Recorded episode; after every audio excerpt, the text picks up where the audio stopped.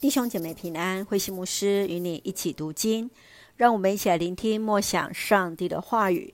诗篇十二篇求助的祷告。诗篇十二篇的背景是诗人在当时的社群当中普遍存在的怨恨和不诚实，他写下这一首的集体诗。他认为，在当时代诚实正直的人，对上帝忠心的人，连一个也都没有。在这样的绝望当中，他来到上帝的面前，向上帝来祈求。人们相互欺诈，用两样的心说话，所表现的与心里所想的不同。上帝表明他要回应祷告，应许拯救他的子民脱离那压迫者。上帝的应许将如同那炼过七次的银子一样完全，即便恶人横行，上帝要保护他的子民。让我们一起来看这段经文与默想，请我们一起来看十二篇第六节：上主的应许纯真可靠，像在炉火中炼过七次的银子。在一个恶人横行、人们口是心非之中。贫穷人受欺压，受压迫者痛苦呻吟当中，大卫将这些的烦恼带到上帝的面前，确信上帝的应许可靠。诗人将上帝的应许和经验过的银子来相比，上帝的话语如同当时经验过贵重金属银子般的贵重，完全可信，纯真可靠。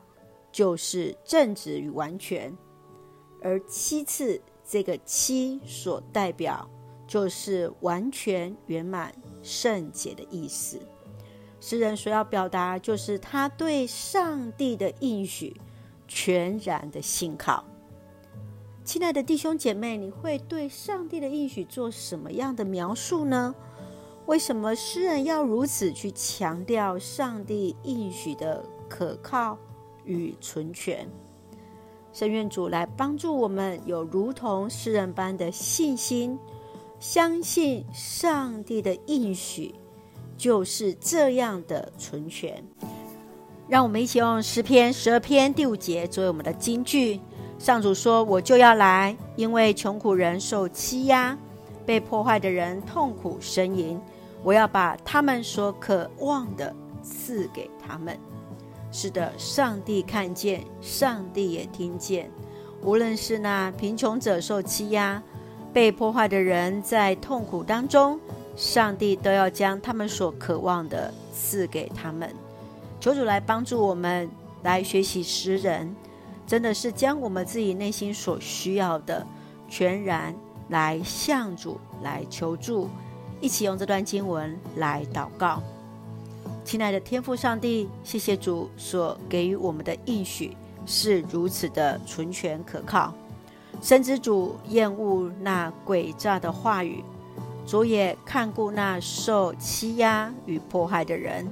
主必然拯救、保护每一个信靠主的人。求主恩手保抱我们，全然将自己交在主你的手里。愿主赐福我们的家人身心灵健壮，恩待所爱的国家台湾一切平安，使我们做上帝恩典的出口。感谢祷告是奉靠主耶稣基督的圣名求，阿门。弟兄姐妹，愿上帝的平安与你同在，大家平安。